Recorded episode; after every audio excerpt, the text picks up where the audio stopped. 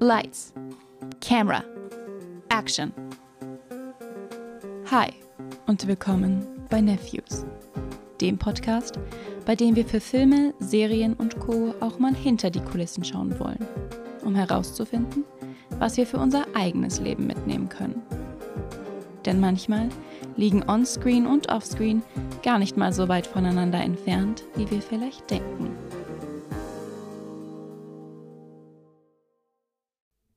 Hello! Ich bin Lena und ich heiße euch ganz herzlich willkommen zurück bei Nephews. Ich freue mich, dass ihr wieder mit dabei seid, denn wir wollen uns heute mit der Fortsetzung des Themas von vor zwei Wochen beschäftigen, nämlich Black Stereotypes on Screen. Letzte Folge ging es ja primär um die Stereotype der Vergangenheit.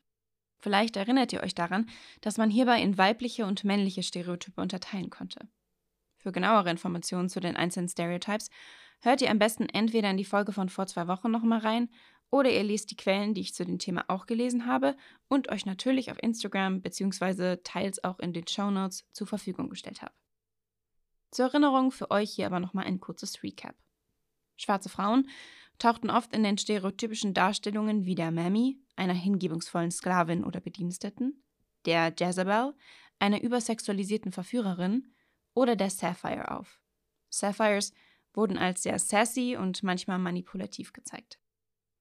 Für männliche schwarze Figuren gab es Stereotypes wie den Uncle Tom Character, der wie die Mammy ein loyaler Diener war, den Sambo und Coon, wobei es sich um extremst dümmlich dargestellte Karikaturen handelte, und schließlich den Mandingo, der auch Brute genannt wurde, bei dem schwarze Männer als animalistisch und aggressiv dargestellt wurden. Die Stereotype basierten auf einer rassistischen Vergangenheit und wandelten sich über die Jahre, da sich die gesellschaftlichen Umstände veränderten. Von Race-Films zur Blaxploitation-Ära und nun schließlich unserer Gegenwart hat sich demnach einiges geändert und doch finden wir weiterhin Überreste der vergangenen Stereotype in den neuen Stereotypes wieder. Aber warum gibt es onscreen überhaupt noch Stereotype schwarzer Menschen? Und wie hängt das mit der Repräsentation vor und vor allem auch hinter der Kamera zusammen? Heute wollen wir an dem Punkt, an dem wir vor zwei Wochen aufgehört haben, ansetzen und schauen, wie es heutzutage aussieht. Wo gibt es Verbesserungsbedarf? Und welche Beispiele beinhalten bereits gute Repräsentation, die wir unterstützen und auch würdigen sollten? Wir haben keine Zeit zu verlieren, deswegen legen wir gleich mal los mit den modernen Stereotypes und warum wir sie immer noch nicht los sind. Gibt natürlich unzählige Klischees, die wir onscreen immer wieder reproduziert sehen. Da das aber zu viele wären, um sie jetzt alle einzeln durchzugehen, wollen wir uns auf ein paar spezifische konzentrieren und die dafür umso genauer durchleuchten. Wir fangen einfach mal mit einem der bekanntesten Stereotypes an. Vielleicht habt ihr von dem auch schon gehört. Oder ist es euch auch schon aufgefallen, dass dieser Stereotype onscreen relativ häufig verwendet wird? Und zwar ist das der Token Black Friend, beziehungsweise der Black Best Friend. Man hat onscreen eine Freundesgruppe und nur ein einziger Charakter davon ist schwarz. Oder der Hauptcharakter hat zufälligerweise einen schwarzen Best Friend. Beispiele hierfür finden wir in Filmen wie Clueless, Ten Things I Hate About You oder sogar Iron Man. Klar, wir können nicht generalisieren, denn ein Charakter wird nicht gleich zum Token Black Friend, nur weil die Person schwarz und mit dem Hauptcharakter befreundet ist. Woran also erkennen wir denn überhaupt den Token Black Friend?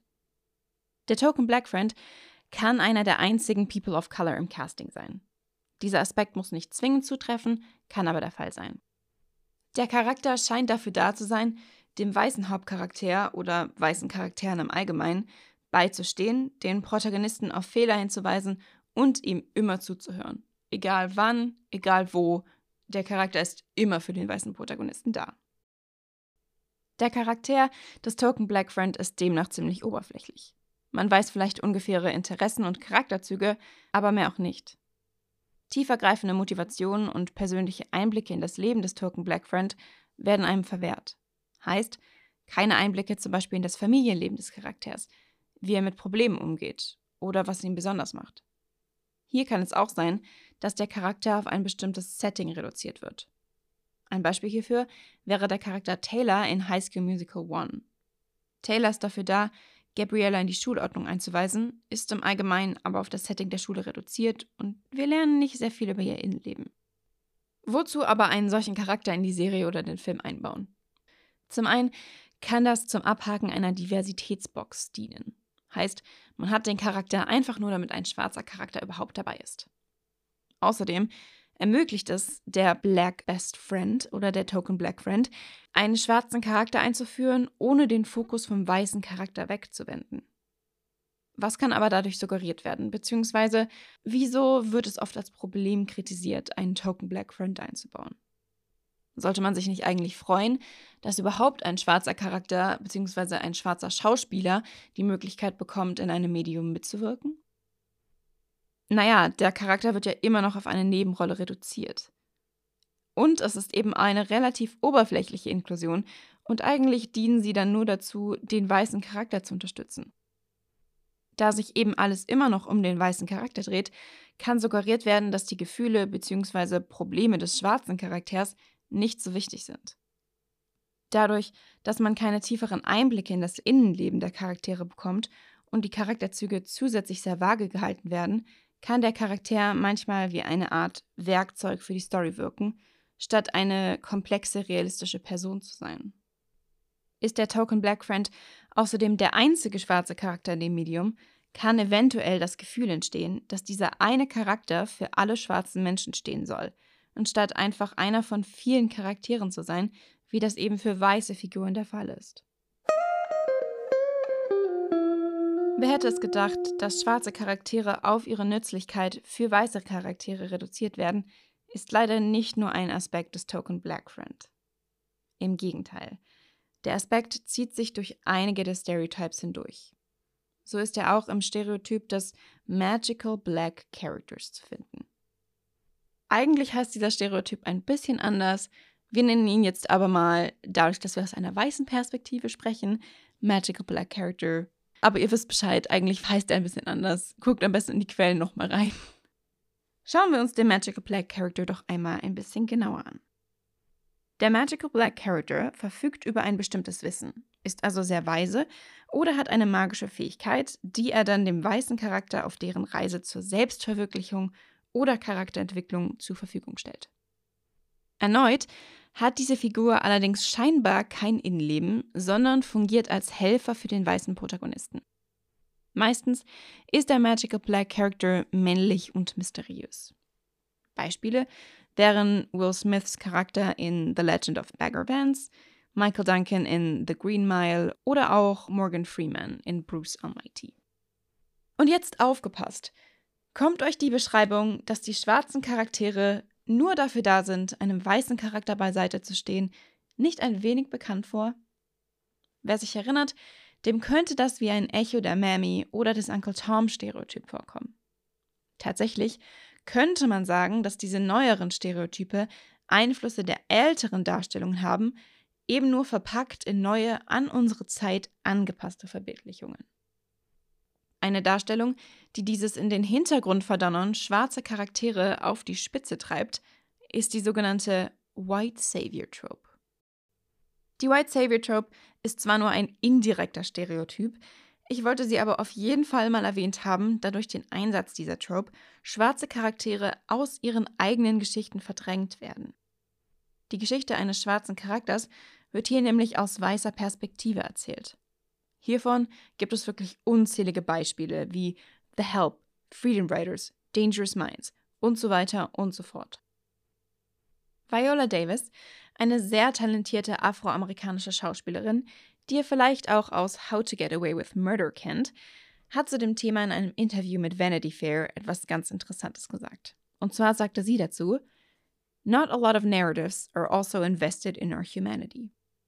They're invested in the idea of what it means to be black, but it's catering to the white audience. The white audience, at the most, can sit and get an academic lesson into who we are. Then they leave the movie theater and they talk about what it meant. They're not moved by who we are. Kurz auf Deutsch übersetzt, sagte sie demnach, dass schwarze Charaktere für ein weißes Publikum geschrieben werden. Es hier jedoch nicht um die Menschlichkeit dieser Charaktere geht, sondern um eine Art Lektion. man reduziere das Geschehene dadurch auf die Message, was im Umkehrschluss vernachlässigt, wer die schwarzen Charaktere eigentlich als Person gesehen sind. Wir kommen jetzt tatsächlich schon zum letzten Stereotype, den wir uns heute anschauen wollen. Und zwar wollen wir hier noch einmal die Strong Black Woman beleuchten. Schwarze Frauen haben es im Allgemeinen oft doppelt schwer, denn sie müssen sich sowohl mit Rassismus als auch Sexismus herumschlagen. Dazu kommen eben auch Stereotype, die schwarze Frauen nicht allein on-screen, sondern vor allem im realen Leben verfolgen. Ihr kennt vielleicht den Begriff der Angry Black Woman, mit dem im realen Leben bereits unzählige schwarze Frauen abgestempelt wurden. Sogar Michelle Obama wurde damit bezeichnet. Der Begriff kann in der Hinsicht diskriminierend sein, dass dadurch berechtigte Kritik und Wut schwarzer Frauen nicht ernst genommen wird. Die Strong Black Woman geht in eine ähnliche Richtung, hängt aber auch mit anderen Faktoren zusammen. Schauen wir uns erstmal an, welche Charakteristiken die Strong Black Woman besitzt. Sie hat einen starken moralischen Kompass und zieht andere zur Rechenschaft. Außerdem toleriert sie keinen Bullshit und besitzt einen natürlichen mütterlichen Instinkt. Ihre Stärke allerdings nutzt sie dazu, anderen zu helfen, wobei sie oft ihre eigenen Probleme und Interessen beiseite stellen muss. Oftmals musste sie sich außerdem in einem oft von weißen Männern dominierten Umfeld behaupten und oder hat auch schon einige traumatische Erlebnisse hinter sich, die sie aber alle überwunden hat. Das klingt jetzt alles erst einmal vielleicht erstrebenswert oder positiv, was unter anderem damit zusammenhängt, dass die Trope originally von schwarzen Frauen selbst mit ins Leben gerufen wurde, um sich von ehemaligen Stereotypen zu befreien. Melissa V. Harris Perry sagt in ihrem Buch Sister Citizen hierzu: By adopting and reproducing the icon of the strong black woman, African American women help craft an expectation that they should be autonomously responsible and self denying caregivers in their homes and communities.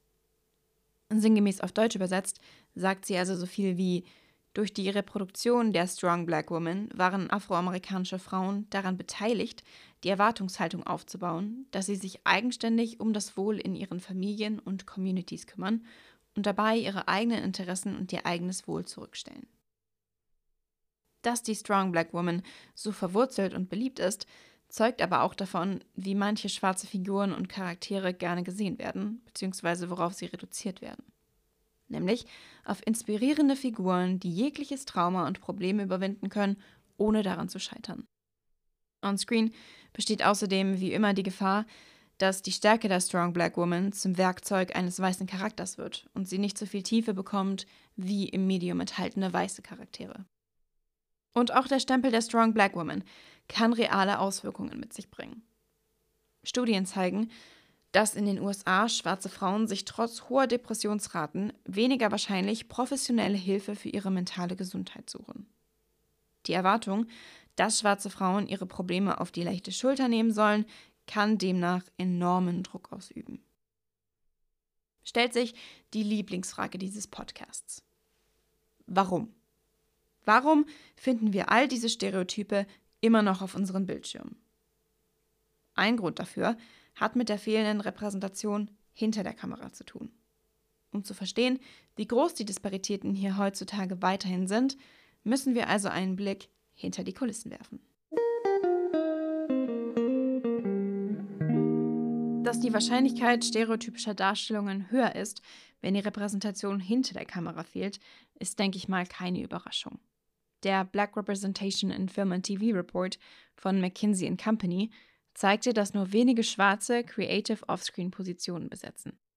Die Recherche des Reports ergab, dass bei Filmen zwischen 2015 und 2019 weniger als 6% von Regisseuren, Produzenten und Drehbuchautoren schwarz waren.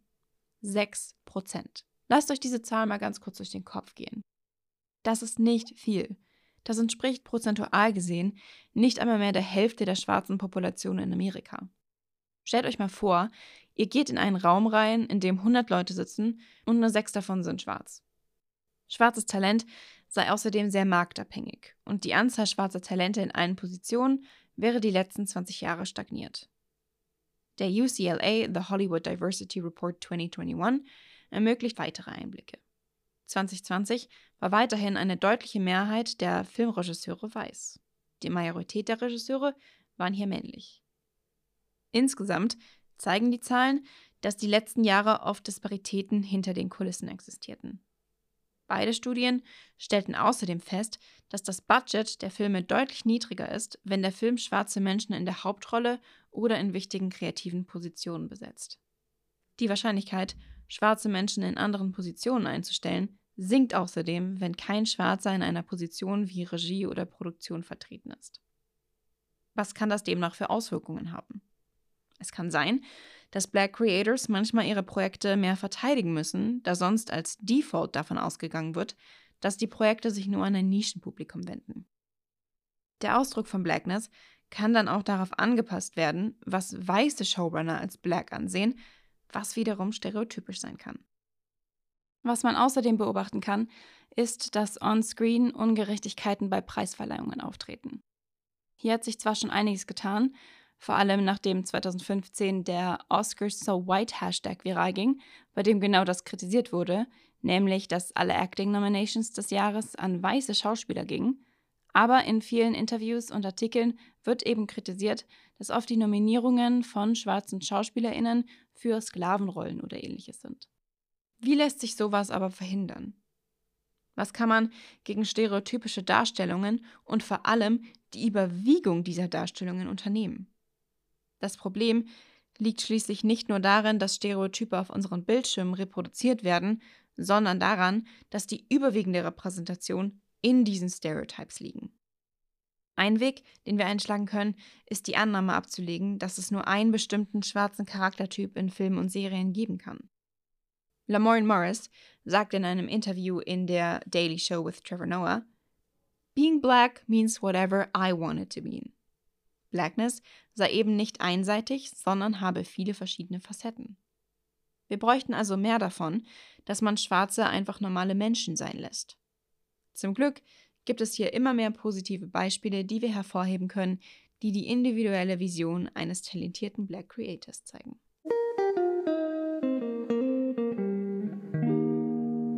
Beispielsweise Shows wie Scandal, How to Get Away with Murder und Insecure, die alle facettenreiche schwarze Frauen als Hauptfiguren zeigen. In Insecure ist das Umfeld der Protagonistin Isa geprägt von Microaggressions und unterschwelligem Alltagsrassismus, statt einem In-Your-Face-Rassismus. Die Show integriere Black Culture auf eine persönliche Art und Weise, also in dem Sinne, wie die einzelnen Charaktere sich damit identifizieren. Weitere Filme und Serien mit komplexen schwarzen Charakteren sind Dear White People, Little Fires Everywhere, Blackish, Queen and Slim, Us und Black Panther, wobei ihr von dem Film wahrscheinlich schon öfters gehört habt. Black Panther wurde schließlich relativ oft dafür angepriesen, schwarze Superhelden und einen realistischen Antagonisten einzubauen. Auch wichtig zu erwähnen ist der Film Moonlight, der als erster Black LGBTQ-Film einen Academy Award für Best Picture gewann. Den Film anzuschauen ist also sehr lohnenswert. Zu guter Letzt gibt es noch einen Spotlight auf den Film Get Out von Jordan Peele. Get Out setzt auf Social Horror und setzt die Black Experience damit in einen normalerweise von Weißen dominierten Genrefilm. Wer übrigens glaubt, Diversität zahlt sich nicht aus, liegt damit sehr falsch. Der Hollywood Diversity Report stellte nämlich fest, dass Filme und TV-Shows mit mehr Diversität besser bei Zuschauern ankommen. Sie erhalten allgemein höhere Zuschauerrankings und bringen nicht gerade wenig Geld beim Boxoffice ein. Wie gesagt, Black Creators weisen in unzähligen Interviews, Artikeln und Videos darauf hin, dass man Schwarze einfach normale Menschen sein lassen sollte, mit Facetten und komplexem Charakter. In den Worten von Justin Simon, dem Writer, Director und Producer von Dear White People, jetzt mal grob auf Deutsch übersetzt, Menschen sind facettenreich. Wir sind weder tragische Figuren noch heldenhafte Heilige, die alles können und Rassismus mit einem Lächeln abschütteln und trotzdem Leistung erbringen. Wir sind etwas dazwischen. Ich würde gerne sehen, dass People of Color bei Awards für das Spielen von komplizierten, interessanten Personen nominiert und gewürdigt werden. Das Zitat ist übrigens aus einer Konversation über Working in Hollywood when you're not white aus 2016. Das Video findet ihr auf YouTube bei The Hollywood Reporter. Wie immer stelle ich euch aber natürlich auch den Link und weitere interessante Quellen zu dem Thema zur Verfügung.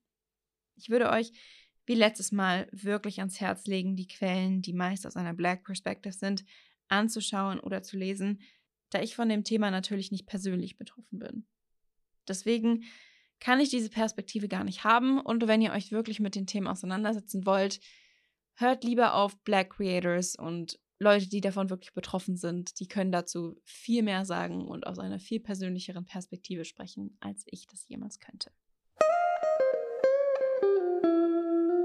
Und damit sind wir tatsächlich auch am Ende dieser heutigen Podcast-Folge angelangt. Wie immer, vielen lieben Dank fürs Zuhören. Ich hoffe, ihr konntet was mitnehmen. Vielleicht eine Show, die ihr jetzt anschauen wollt, vielleicht ein Film oder wenn ihr die Stereotypes davor noch nicht so intensiv kanntet. Vielleicht achtet ihr jetzt ja auch drauf, wenn diese Stereotypes in den Medien, die ihr konsumiert, auftauchen. Und ihr wisst jetzt auch, welchen historischen Kontext sie haben. Ansonsten hören wir uns dann in zwei Wochen wieder mit einem anderen, aber genauso interessanten Thema. Bis dahin, lasst euch gut gehen und passt auf euch auf. Ich freue mich drauf. Bye bye.